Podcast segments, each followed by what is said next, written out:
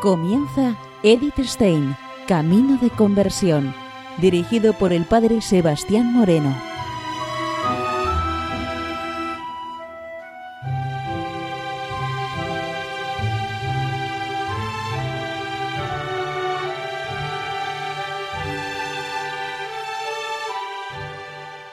Muy buenos días, nos de Dios. Seguimos conociendo a Edith Stein, Camino de Conversión. Y en esta emisión de hoy continuamos el relato en donde nos quedamos la semana pasada. Dejamos a Edith en la Universidad de Gotinga. Y así comienza su segundo semestre en esta universidad. Sabe de las dificultades que le esperan, pero se encuentra totalmente decidida. Hace sus cursos y simultáneamente realiza sus investigaciones para su tesis sobre esa experiencia intersubjetiva y también se prepara con vistas a ese examen de Estado. Pero poco a poco va a ir cambiando su contexto, pues muchos de sus compañeros y de sus amigos van dejando la universidad y a esto le unimos el encanto melancólico del otoño, de este valle del Besser en donde se encuentra la universidad y la lluvia del invierno.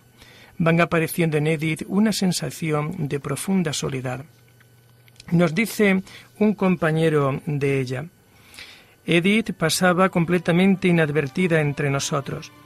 Nos parecía poco moderna, siempre sentada en las primeras filas, apenas se hacía notar la pequeña silueta, delgada, insignificante y como absorbida por la intensidad de su reflexión.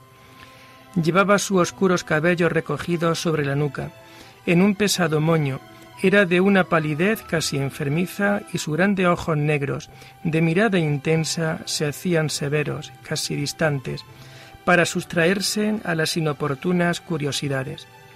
Pero cuando se la abordaba directamente, una indescriptible dulzura iluminaba sus ojos y una sonrisa encantadora animaba su rostro, cuyos rasgos conservaban algo del candor y la timidez de, la infancia.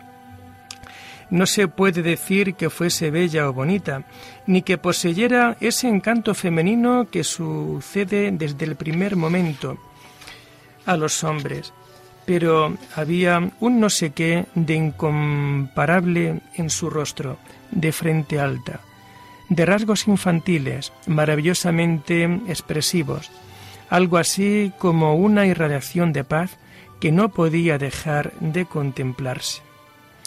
Ella va a ir profundizando en el pensamiento de Husserl y de Scheller para así enriquecer sus investigaciones. También participa en los ejercicios que imparte Reinach sobre la cuestión del movimiento. Me encantaba escucharle, nos comenta.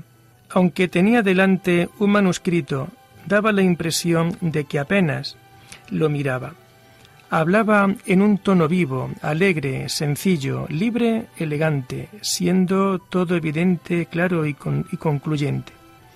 Daba la impresión de que no le costaba ningún esfuerzo. Al final de la última clase de un semestre acostumbraba a escribir. Terminado, gracias a Dios.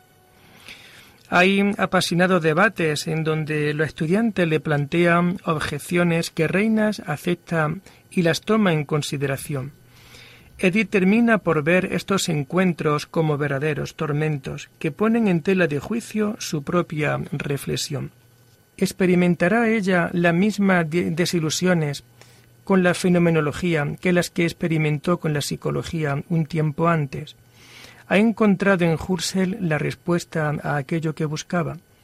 En el terreno de la filosofía, Edith no se va a dar por satisfecha en algunas explicaciones de su maestro y toma conciencia del hecho de que la filosofía como ciencia rigurosa es algo incompleto y que conlleva el riesgo de todos los errores, todos los rodeos y todas las deformaciones a los que ha sucumbido el espíritu del hombre a pesar de su esfuerzo. También se pregunta por el lugar de la persona humana en el mundo y todo lo que escucha a Husserl tiene la contra de que es una persona que no es creyente ni cristiano.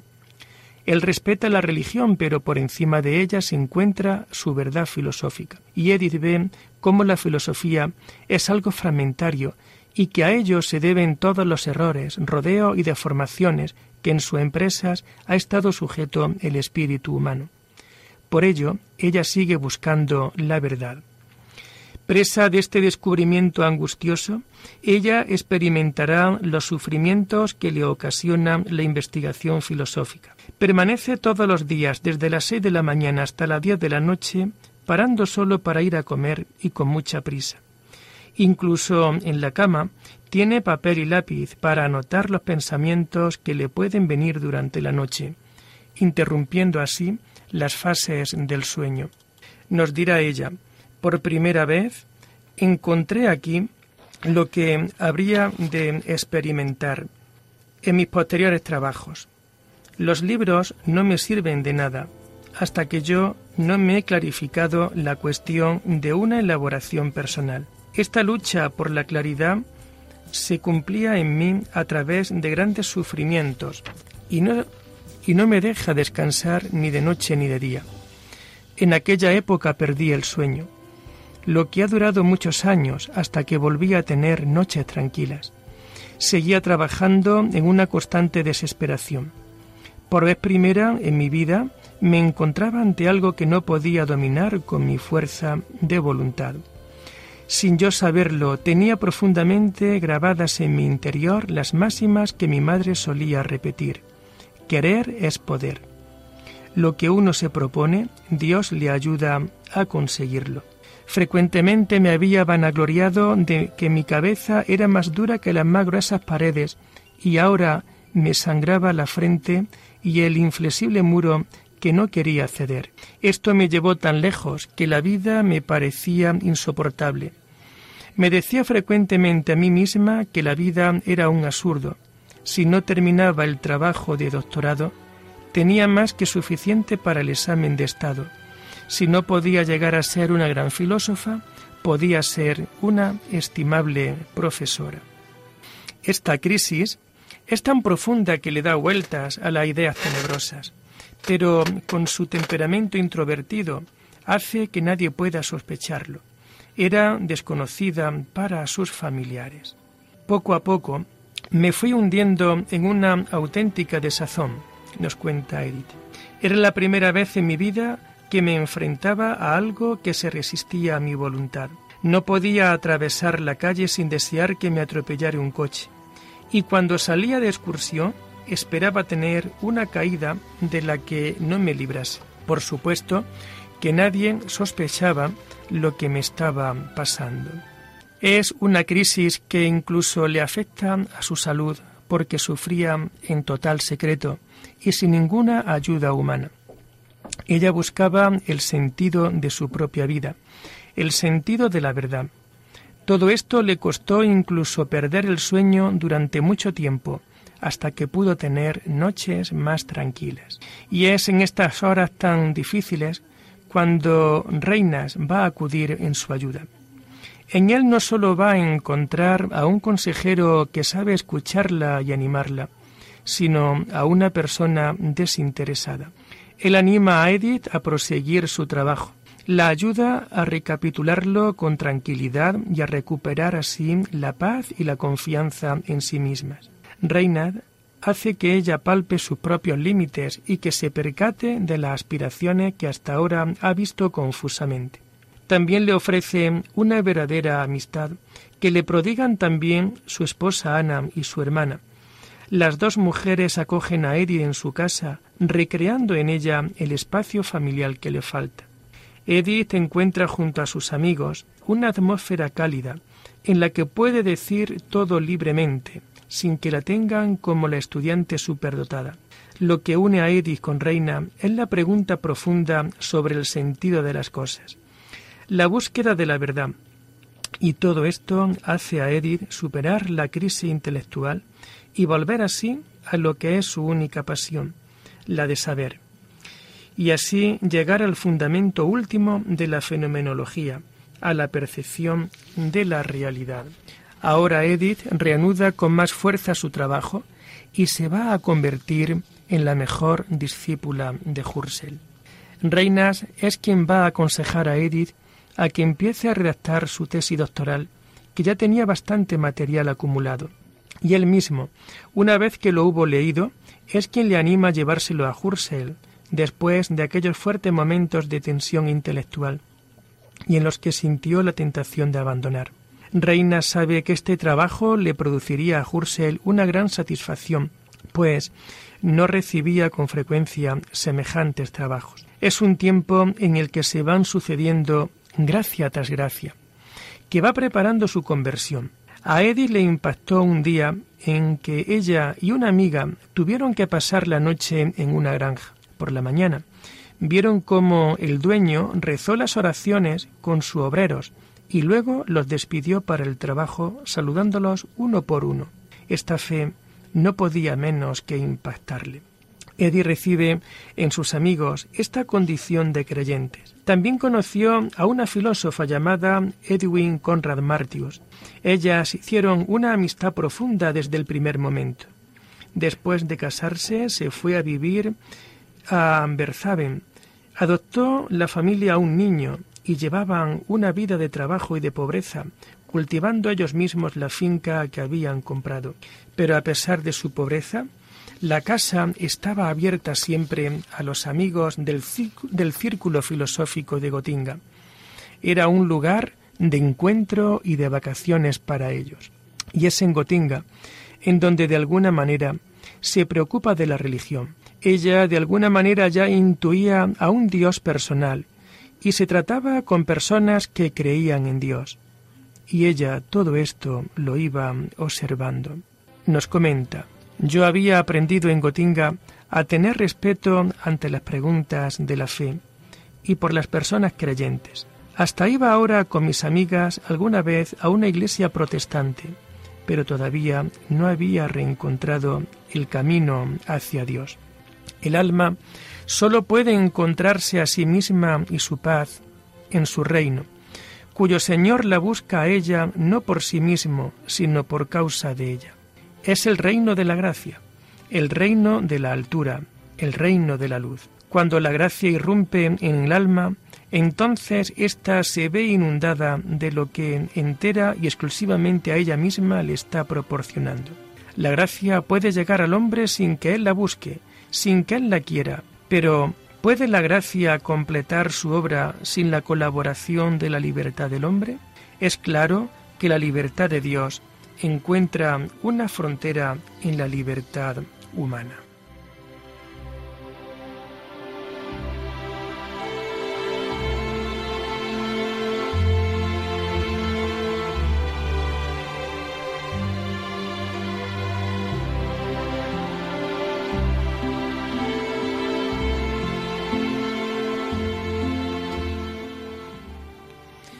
Y seguimos con Eddie Stein, Camino de Conversión.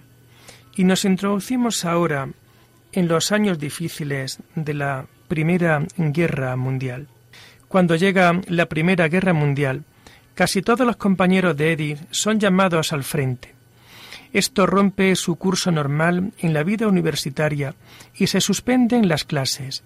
Eddie se solidariza con sus compañeros y con su patria, por lo que se alista como enfermera voluntaria en la Cruz Roja, consciente de lo que ha de suponer de sufrimientos terribles para millones de seres humanos.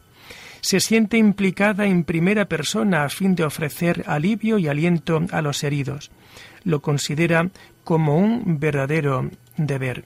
Y hace en Breslau un curso de enfermería con prácticas en el Hospital de Todos los Santos. Todos sus compañeros de estudios estaban en el frente y ella no quería estar en una situación privilegiada. Nos comenta ella. Al día siguiente, domingo, fue la declaración de guerra. Rosa vino a saludarme y por ella supe que se organizaba un curso de enfermeras para estudiantes. Inmediatamente me escribí y a partir de ese momento iba todos los días al hospital de todos los santos. Allí asistía a clase de cirugía, epidemias de guerra, aprendía a hacer vendajes y a poner inyecciones. Aquí encontrábamos un amplio campo para ejercer el amor al prójimo. Naturalmente me ofrecí sin condiciones. No deseaba otra cosa que salir cuanto antes y lo más lejos posible, prefiriendo sobre todo en el frente un hospital de línea de fuego.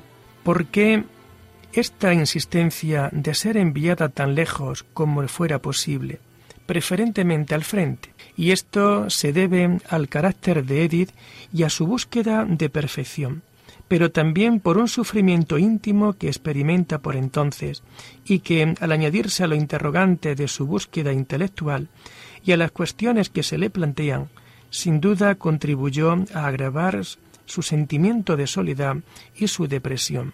Junto con toda la entrega al trabajo, yo mantenía la esperanza en lo íntimo del corazón de un gran amor y de un matrimonio feliz sin tener la menor idea de la moral y de la fe católica.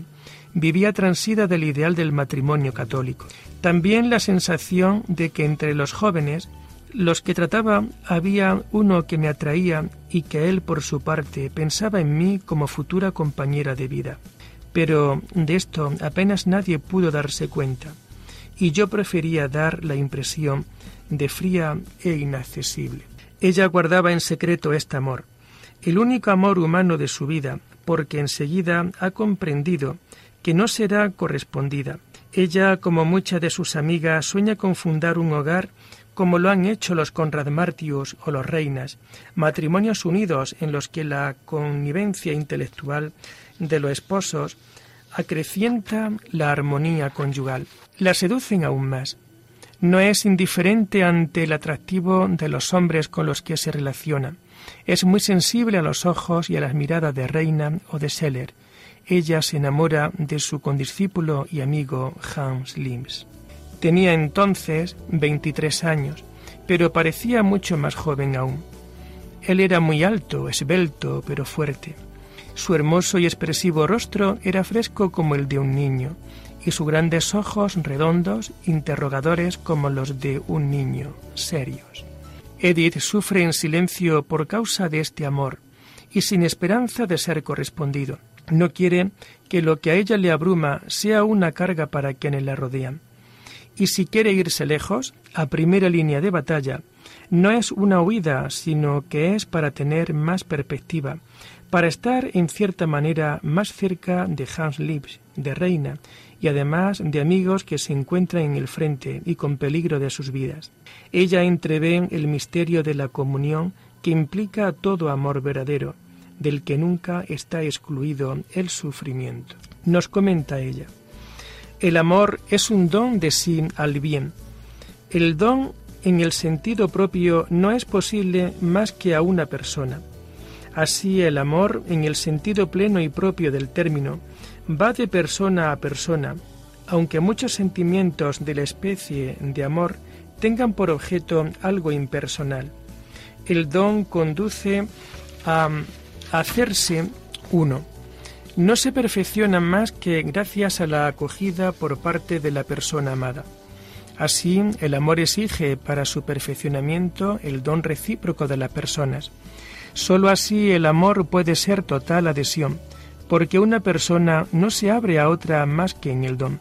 Solo haciéndose uno es posible un conocimiento propiamente dicho de las personas. El amor en esta máxima realización abarca, por tanto, el conocimiento. Es a la vez pasivo y acto libre. Aunque su madre se opuso al principio, sin embargo, cuando su hija empieza a hacer los preparativos, se ocupó como de la cosa más natural en hacer el pequeño equipo de enfermera y ahora se encuentra ante nuevos problemas y nuevos horizontes. Edith es enviada a un hospital de contagiosos en el frente de los Cárpatos, en donde rápidamente va a destacar en por su disponibilidad y su dedicación. Llevaría en casa unas semanas cuando me llamaron por teléfono. Era una señora de la Cruz Roja que quería hablar conmigo. Me dijo que en Alemania no había necesidad de enfermeras, pero en Austria la necesidad era grande. Si quería ir, debía estar preparada para partir hacia los Cárpatos a principios de abril de 1915. Había allí una gran academia militar que se había convertido en un hospital para contagiosos. Tenía 4.000 camas y era el lugar de evacuación de este famoso frente de los Cárpatos Este fue su primer contacto verdadero con la muerte. Ella siente verdadero cariño por los enfermos y se lamenta de que no son lo suficientemente atendidos debido a la escasez de enfermeras diplomadas. Y nos dice ella, mi vida ya no me pertenece. Yo ya no tengo vida personal. Todas mis energías pertenecen al gran acontecimiento. Cuando termine la guerra, si vivo todavía en ese momento, podré volver a pensar en mis asuntos personales. Naturalmente me pongo a disposición sin condiciones y no tengo otro deseo que el de irme lo antes posible y lo más lejos posible al frente en un hospital de campaña. Ella tiene una excelente relación con, con todos tanto médicos como enfermeras, aunque reconoce que éstas tenían más deseo de subir de puesto que amor a los enfermos. Los sentimientos que tiene son tan verdaderos y tan humanos que le lleva incluso a renunciar a sus vacaciones, incluso a sus lecturas, pues ha venido aquí para esto, para consagrarse de forma prioritaria a aliviar el sufrimiento de los demás. Cuida con gran caridad de los soldados enfermos de tifus esentemático, disentería y cólera un día, al morir uno de los enfermos, encuentra en el bolsillo del pantalón una pequeña oración que le había dejado su mujer. Edith también se unió al dolor de aquella mujer que nunca más volvería a ver a amar a su marido. Se me asignó el pabellón de los enfermos de tifus. A las dos semanas de estar en este pabellón me tocó el servicio nocturno. La pequeña polaca me vino a buscar llena de miedo en la primera noche para atender a un moribundo. Yo avisé rápidamente al médico que estaba de guardia y entre tanto le puse una inyección. Era la primera vez que veía morir a alguien. Pero a pesar de todo, está contenta de poder prestar socorro y de mitigar sufrimientos en la medida de su fuerza hace su labor en paz y en silencio, y por su desinteresada labor le concedieron la medalla del valor. Edith se entendía muy bien también con las enfermeras. Me parece que les caía bien, nos cuenta. Estaba contenta con todos los trabajos que me encomendaban y sustituía con gusto a cualquiera que tuviese algo que hacer, pero a la vez mantenía un prudente distanciamiento. En su interior se encontraba en completa soledad. Había cosas del frente y de los hospitales que no le agradaban. Nos cuenta que en una ocasión el médico que operaba no había hecho bien las cosas con un enfermo, por lo que ella protestó, suscitando la contrariedad en el médico. Aquí tuvo contacto con un sacerdote que se acercaba al hospital del frente. Este hombre venía con su uniforme militar, recorría las camas, pero despertaba poca confianza a los enfermos, e incluso no se detenía con nadie. Nunca presencié que a un enfermo se le trajese la Sagrada Comunión o los santos óleos. Por desgracia estaba yo entonces tan ignorante de estas cosas que no se me ocurría el preguntar ni preocuparme de ello vio que había muchas candidatas para el servicio de enfermera y sobraban muchos voluntarios, por lo que decide volverse a casa, para obtener la licenciatura y poder enseñar después de haber aprobado el examen de Estado, pasar una prueba complementaria de griego, cosa que hace tras su regreso. Mi marcha del frente de los Cárpatos no la había considerado en modo alguno como definitiva, sino que realmente esperaba una llamada para que volviese. El tiempo de permiso lo empleé para hacer mi examen de auxiliar de enfermería, pero en octubre me dieron la noticia de que el hospital había sido cerrado. De este modo, quedé libre y sin periodo de tiempo me dediqué al trabajo del doctorado. Gracias a su dedicación, se le otorgó después de la guerra la medalla al valor de la Cruz Roja, y de la que nunca hablará excepto a la priora una vez que ingrese en el Carmelo y que nunca evocará en sus libros. Y una anécdota para terminar. Era costumbre que quienes regresaban del frente llevaban consigo cartas de los soldados sin pasar así por la censura. Y esto lo hizo también Edith a pesar por al pasar por la frontera, es interrogada y ella responde sin titubeos con la verdad. Este comportamiento estaba castigado. Poco después fue llamada a juicio. Cuando le preguntan que si conocía la prohibición, ella responde, con la pura verdad. Y más tarde nos comentará, a ningún precio habría dicho que no sabía nada de la prohibición. Prefiero ir a la cárcel antes que mentir. Y lo dejamos aquí por hoy, hermanos, invitándoles a seguir profundizando en la vida y en el mensaje de Eddie Stein. Hasta la próxima semana. Muy buenos días en el Señor.